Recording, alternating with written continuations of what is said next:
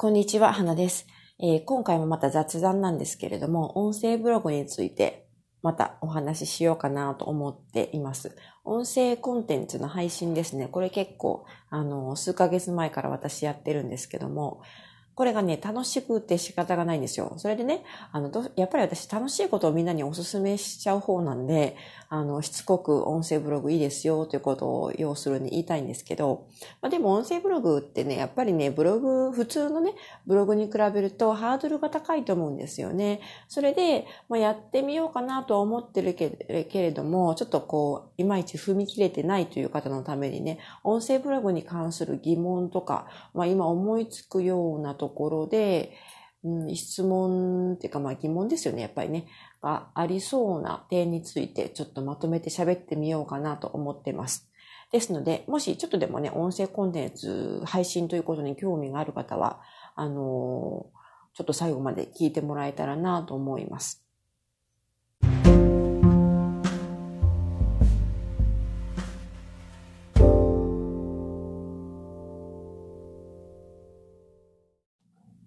まあ、まずね、音声コンテンツとか音声ブログとかなんだっていう話からちょ、ちょこっとだけしておくと、まあ、要するに音声でこうやってあのトークをね、吹き込んでブログ形式にするっていう感じになるんですよね。ですので、まあ、文字で書くブログをそのまま喋る、喋るっていうかまあ音声に変えて配信するという形になります。で、あのーまあ、ブログと音声ブログ何がいいかという、まあ、聞き手にとって、まあ、ユーザーにとってはですね、音声ブログだと、こう、目でこう、文字を追う必要がないので、まず目が疲れないとか、肩が凝らないとかね、そういうメリットがありますよね。あと、暗闇でも聞くことができる。あと、あのー、まあ、まあ、この前、あの、音声コンテンツを配信することのメリットとかデメリットについては別の収録で、えー、っと、録音したので、喋ってるので、まあ、あの、ちょっと掘り下げて、えー、知りたいという方はその辺の収録を聞いてもらいたいんですけど、やっぱりね、なんていうのかな。音声コンテンツだと、あの、割とやっぱりしっかりユーザーに聞いてもらえるっていうのはメリットとしてあるんじゃないかなと思うんですよね。ユーザーの方としては、それはかえってデメリットかもしれないんですけど、こう、音声コンテンツ最初から最後まで聞かないと、ね、全体のことはわからないじゃないですか。文章だったらね、こう飛ばし読みができるんですけど、だから音声コンテンツをユーザーとして利用するには、それなりの時間がかかるんですけど、でもその反面、あの、耳がね、空いてる時間だったらいつでも利用できるので、例えば料理をしながらとか、皿洗いしながらとか、掃除をしながらとかね、歯磨きしながらとか、通勤時間とか、こう、ちょっとしたあの時間の流れ、流れ聞きっていうんですかね。そういう形で利用することができるので、それもユーザーにとっては、あの、メリットかなと思うんですよね。やっぱり目を使わなくていいっていうのは、結構あの、そういう時間って日常生活で多いと思うんですよ。耳だけが自由な時間っていうんですかね。そういう時の、まあ、隙間時間にでもサクッと聞いてもらえるのが、音声コンテンツというか、まあ、音声ブログのメリットだと思います。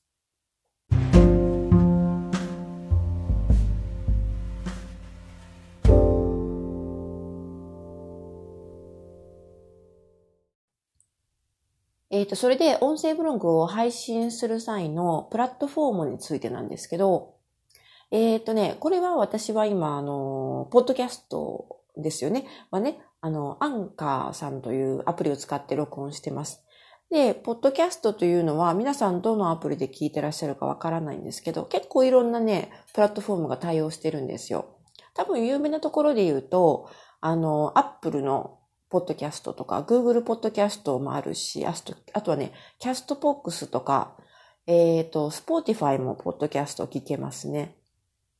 で、もちろんこの私が今使っているアンカーでも、えー、ポッドキャスト聞くことができます。で、アンカーと、確か、えっ、ー、と、キャストボックスは自分でね、ポッドキャストの音声コンテンツとして録音して配信することができるはずなんですよ。で、あと他のプラットフォームはちょっとわからないんですけど、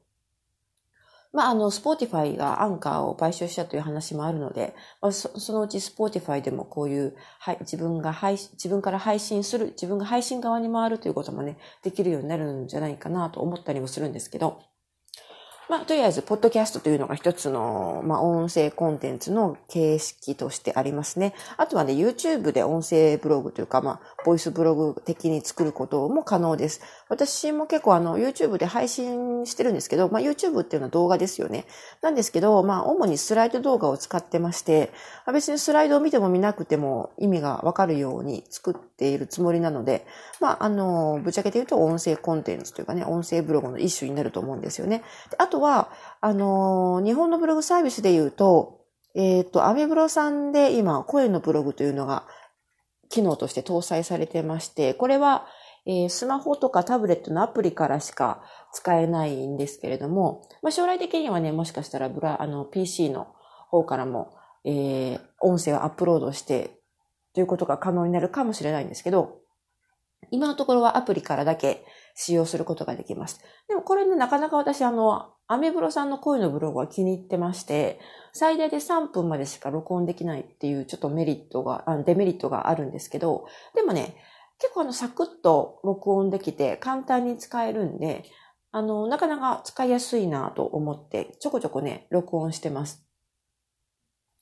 で、まあ、あの、アメブロさんの、まあ、その声のブログのメリットは、まあ、いろいろあの、アメブロの方で説明するとして、ここではあまり深く触れないようにしますけれど、あの、まあ、一つのやり方として、手軽に、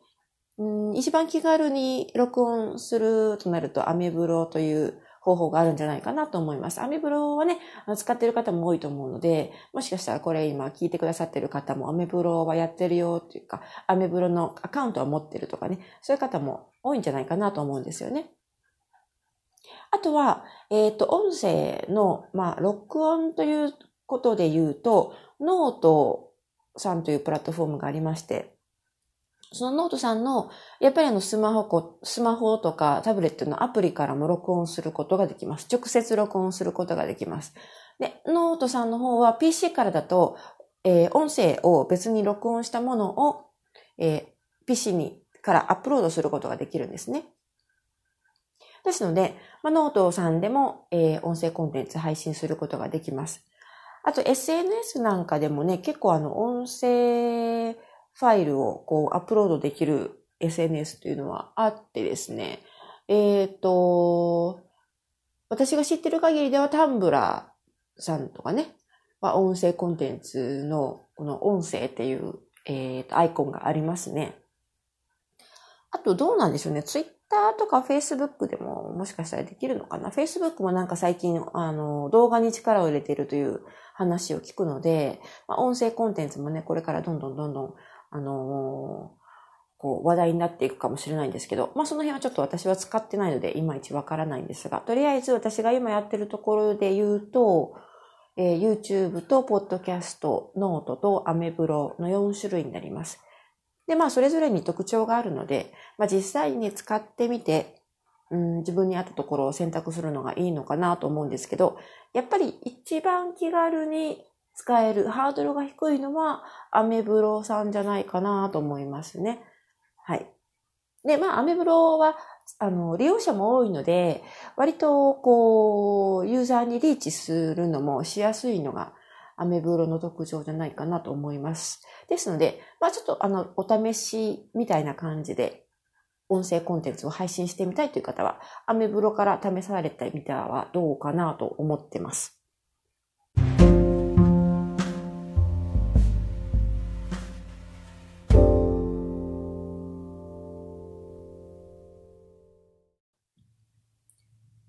あとね、えっ、ー、と、音声コンテンツを配信する際になんか特別な機材とか必要なんじゃないかなと思ってる方もいると思うんですけど、これはね、もう結論ズバリ言って何も必要ありませんね。あの、私何も持ってないんですよね。普通にあの、えっ、ー、と、スマホとかの、えー、ヘッドセット、マイク内蔵のヘッドセットを使って録音してます。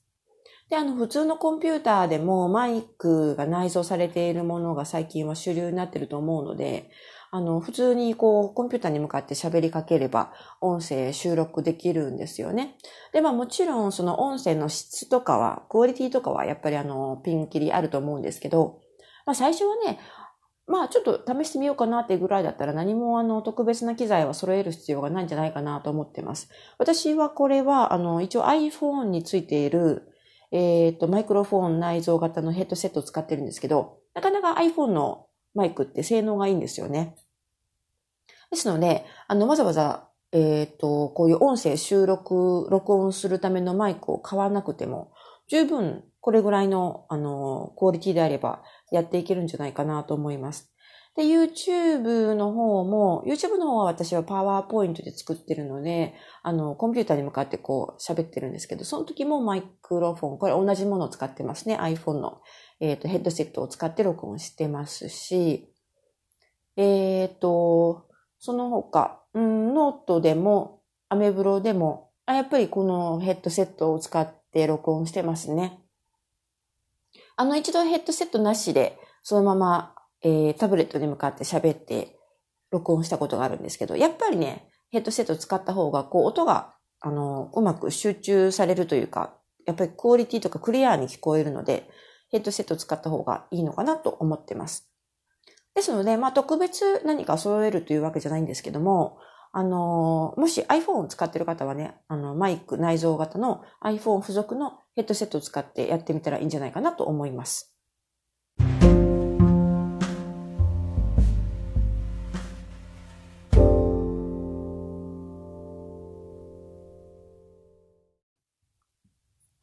はい。その次にね、えー、っと、私も最初は疑問に思ってたんですけど、音声コンテンツ配信するのって恥ずかしくないのかなっていう疑問、あの、皆さんも持ってるんじゃないかなと思って、ちょっと話をしてみようかなと思います。いやー、これはね、あの、やっぱり、音声コンテンツね、自分の声喋って、その喋った声を自分で後で聞き直して、それを公にこう発信するわけじゃないですか。だからね、結構ね、最初はね、恥ずかしいんじゃないかなと思いますよね。私もそう思ってたんですよ。で、実際やってみるとね、やっぱりね、恥ずかしいんですよ。で、あの、まあ、普段私たちって、普段の生活の中で自分の声を聞くチャンスってあんまりないじゃないですか。えっ、ー、と、自分の顔はね、毎日鏡で見る人でも自分の声を毎日聞くというのは、アナウンサーとか、まあ、女優さんとかでもない限りあんまりないと思うんですよね。ですので、結構ね、自分の声を聞くのってこっぱずかしいんですよね。自分ってこんな声してたんだとか思うし、まあ大体あんまりあの、自分の声を好きな人っていうのはどうなんでしょうね。いらっしゃるんですがね、私は自分の声が嫌いなので、あの、自分の声聞くのもね、最初はね、結構苦痛だったし、あの、声が好きじゃないというのも、とは別にですね、その喋り方がね、あの、うん、なんて言うんでしょうね。ちょっとあの、自分の喋り方の癖とか、うん、滑舌の悪さとか、何言ってるのか分かんないところとか、どもったりとか、あのー、噛んだりとか、そういうところがやっぱ気になったりしてね。最初はちょっと、どう、どうしようかなって感じでしたけどね、あの、こんな、こんな音声、こんなトークを配信していいんだろうかと思ったこともありました。でもまあ、何事もね、やっぱりね、経験だと思うんですよね。それで、あの、なんじゃこれはと自分で思っても、とりあえず配信してみると、まあ、やっぱりね、回数を重ねるうちに、だんだんと良くはなってきてると思うんですよ。まあ、あの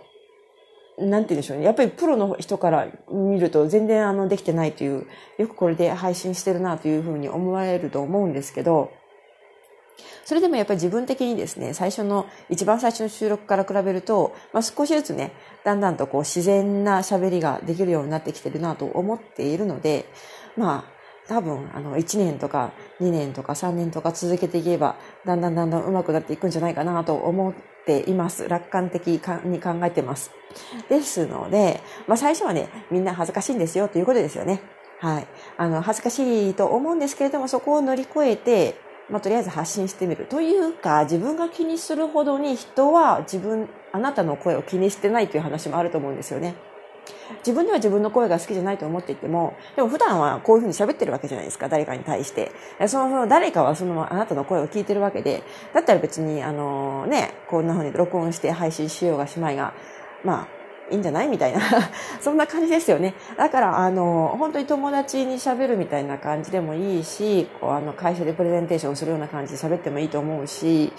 あの、まあ、自分、自分の声にコンプレックス持ってる人も、あまりそれは気にしなくていいんじゃないかなと思います。やっぱりね、声の、声がね、いいっていうのはね、有利ですけど、やっぱり声の良さよりも、中身だと思うんですよ。コンテンツだと思うので、コンテンツがあって、それをなんか伝えたいという気持ちが伝われば、それでいいんじゃないかなと思います。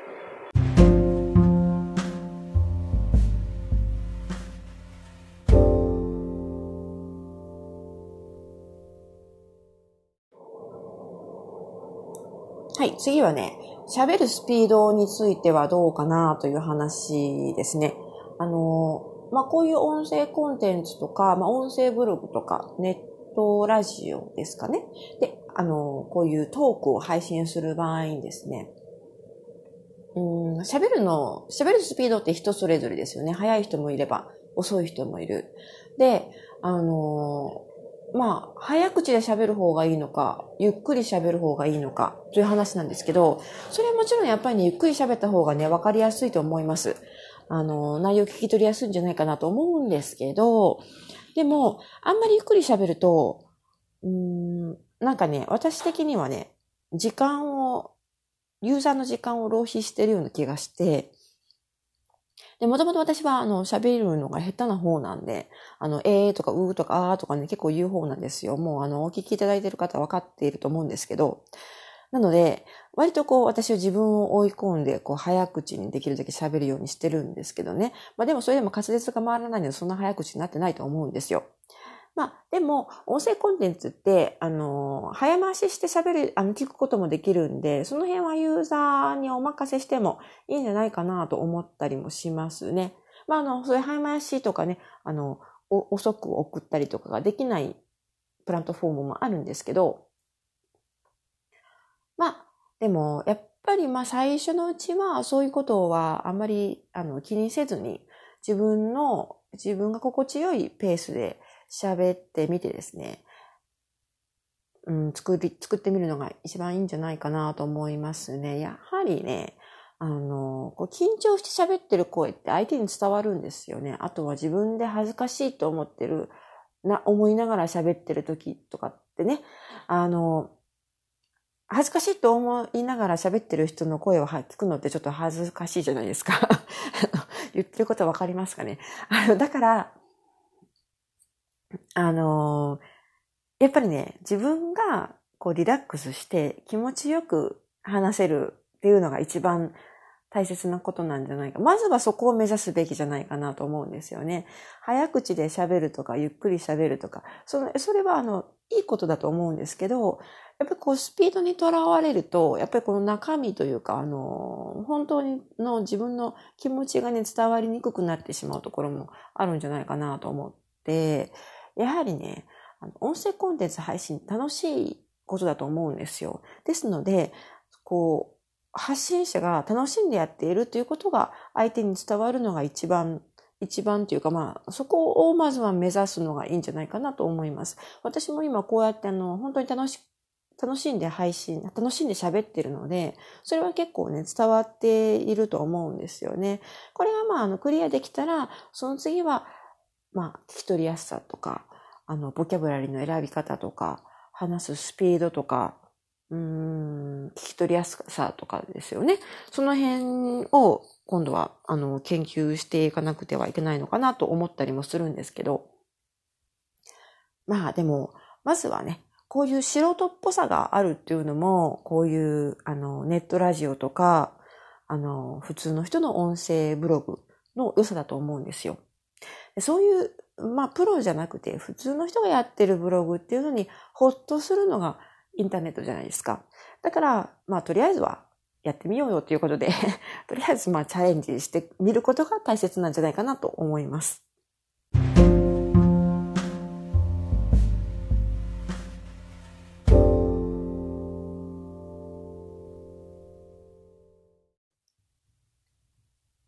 はい。なんかね、もう一つね、あの、音声ブログというか音声コンテンツを配信してみようかなと思っている人の中で、もしかしたら疑問に感じてるんじゃないかなと思うことが、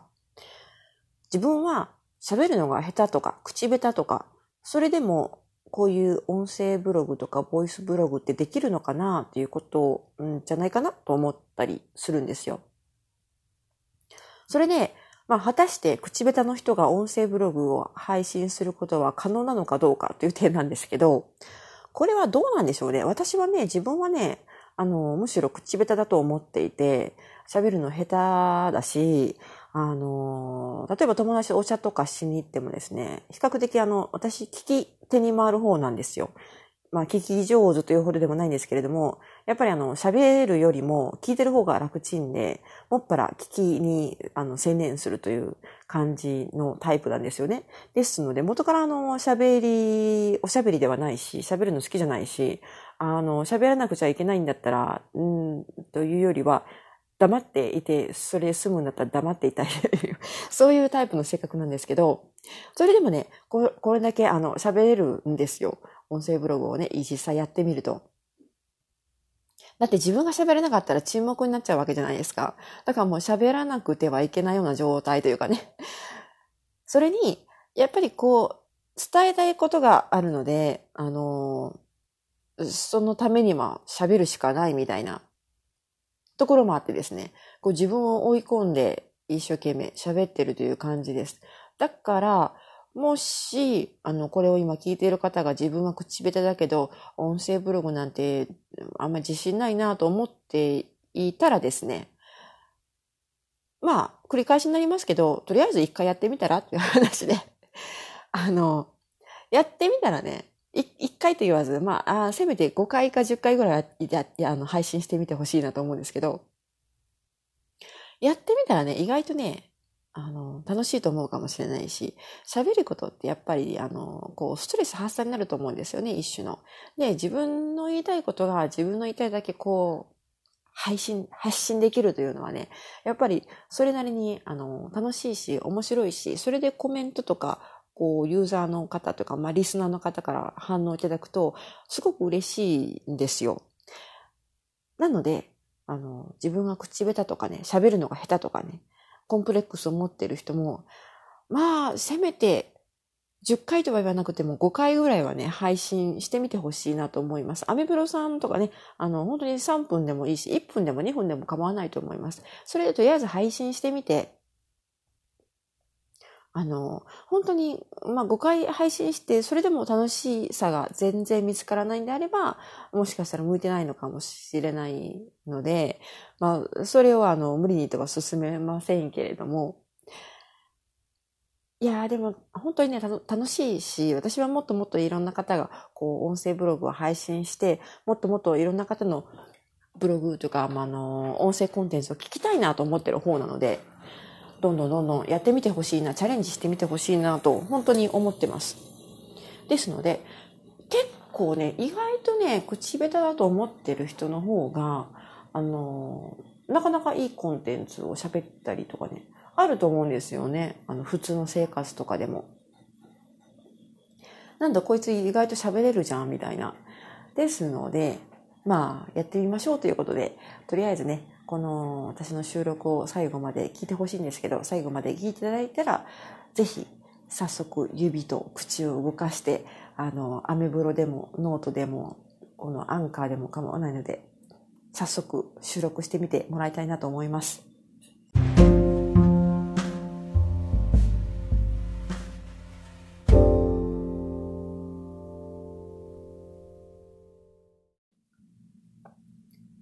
はい。あともう一つね、最後の、あの、素朴な疑問として、音声ブログとか音声コンテンツを配信するときに、シナリオとか作ってるのかな？と思う方いらっしゃるんじゃないかなと思って。あの、シナリオというか、まあ、まあ、台本ですよね。あの、音声なんで、確かにね、台本が何もないと、結構あの、喋れなかったりするもんなんですよ。こう、最初のうちはね、特にパニックになったりとかね、焦ったりとか、あの、なんていうんですかね、頭の中が真っ白になって、な、何を喋るんだっけとか思ったりすることもあるんですよね。でも、私はね、台本とかシナリオをできるだけ作らないようにしています。というのもですね、台本とかシナリオがあると、どうしてもね、その文字を追ってしまって、あの、棒読みになっちゃうんですよね。そうすると聞けてる方も面白くないじゃないですか。つまらないじゃないですか。まあ、朗読だったらいいんですけど、朗読と割り切って聞くんだったらいいんですけど、まあ、そうじゃなくてトークを聞きたいんだったらね、あの、やっぱり、なんですかね、こう、生き生きした会話を聞きたいわけで、そうなると、まあもちろんあの難しいといえば難しいかもしれないんですけど、あの、やっぱりね、こう、私もね、最初のうちはね、作ってたんですよ。もうカンペというかね、シナリオみたいな感じで。で、あの、もしさ、私の一番初期の頃の音声ブログを聞いていただいた方は、なんとなく、あの、感じたかもしれないんですけど、やっぱりね、その文字を、目の前、目の前にその文字があるとですね、こう、読んでしまうんですよね。こう、喋るんじゃなくて、トークじゃなくて。なので、やはり自分で聞きな、聞き返した時にも、やっぱりなんかあの、読んでるよなとか、棒読みだよなとか、こう、うん、あの、言葉に勢いがないとかね、この強弱がね、弱いとか、こう、なんていうんですかね、ああいうの。イントネーションとかがね、あんまりこう、うん、なんていうんですかね、作られてしまっているというか、そんな感じ、わざとらしさですね。わざとらしいんですよ。それがね、あって、あの、面白くないなと思うんですよね。どう、どうなんでしょうね。皆さんはもしかしたらあの、そういうふうにちゃんとシナリオを作って配信されている方が安心して聞けるのかもしれないんですけど、まあ、ですので、今の私の、あの、今この、今喋ってるこの現在時点ではですね、えー、シナリオというのは書かずに、作らずに、だいたいざっくりとどんな項目について話すという構成みたいなのはね、作ってますね。ブログでいうところの見出しみたいな感じですね。それだけ作っといて、まあ、あとはもう、あの、大体こん、なんとなくこういうことを喋りたいというのをざくっと頭の中で整理しておいて、で、一気に喋るという感じになってます。で、あのまあ、YouTube を撮るにしても、こういうポッドキャストを撮るにしても、結構私あの、段落段落で分割して録音するので、とか録音、そういうふうにできるようになってるんですよ。ポあの、パワーポイントとかね、もそうだし、このアンカーのポッドキャストもそうだし、ですので、比較的あの、なんですかね、数分単位で、これ1回の収録は多分、あえポッドキャストの場合は多分20分から30分ぐらい平均取ってると思うんですけど、その間にこう、効果音とかが入ってるじゃないですか。で、その間、その喋ってるトークそのものは、あの、人塊が多分、えー、短くて1分とかね、2分とか、長くてもた、せいぜい5分ぐらいじゃないかなと思うんですよね。それぐらいの単位で分けて、分割して録音できるんで、もしあの、ちょっと、とちったとか間違ったとか、これはちょっと取り直ししなきゃいけないなということがあってもですね、あの、20分の単位で取り直しとかじゃなくてで、まあ、1分、2分、3分、5分ぐらいの単位で取り直しすることができるので、まあ、比較的その辺はやりやすいんじゃないかなと思います。ですので、あのー、まあ、そういうことですよ。シナリオがなくてもね、なんとかなるという感じで。はい。まあ、そもそもね、こういう音声ブログって、デメリットのところでもお話ししましたけど、途中でね、あの、くしゃみが入ったりとかね、あの、思ってもみなかった雑音が入ったりとかね、いろいろハプニングがあったりもするので、こういう、あの、アンカーさんとかね、みたいに、こういうふうに分割してちゃんと、あの、えー、短い単位で録音できる、取り直しが効くというのはね、かなり便利だと思います。は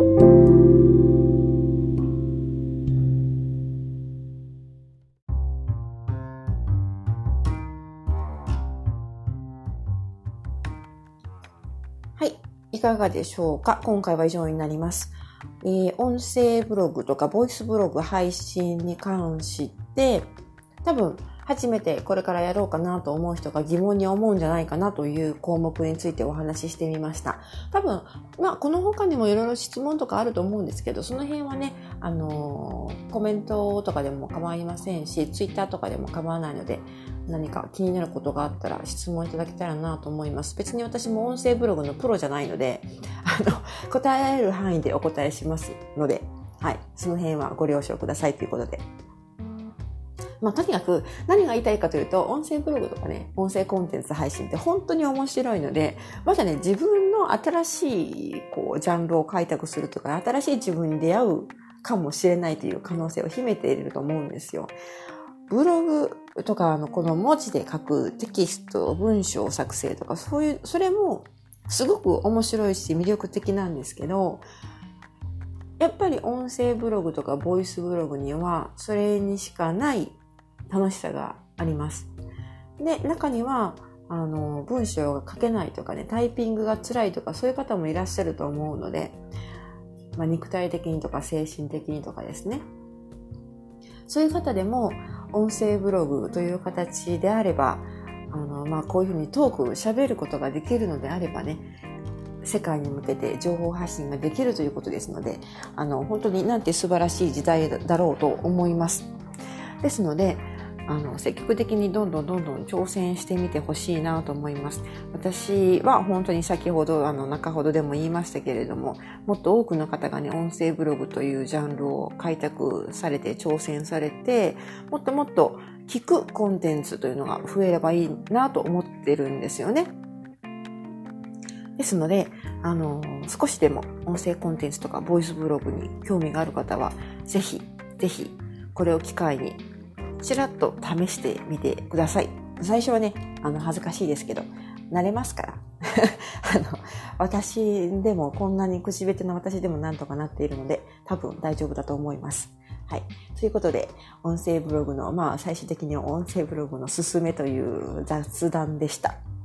はい。今回も最後までお付き合いいただきましてありがとうございます。あの、先ほども言いましたけども、ツイッターとかもやってますし、インスタグラムもやってますし、YouTube、ポッドキャスト以外にもノートさんもやってるし、えー、アメブロもやってます。最近は無料メールマガジンも配信中です。えー、情報発信、情報、あの、な、何でしたっけ？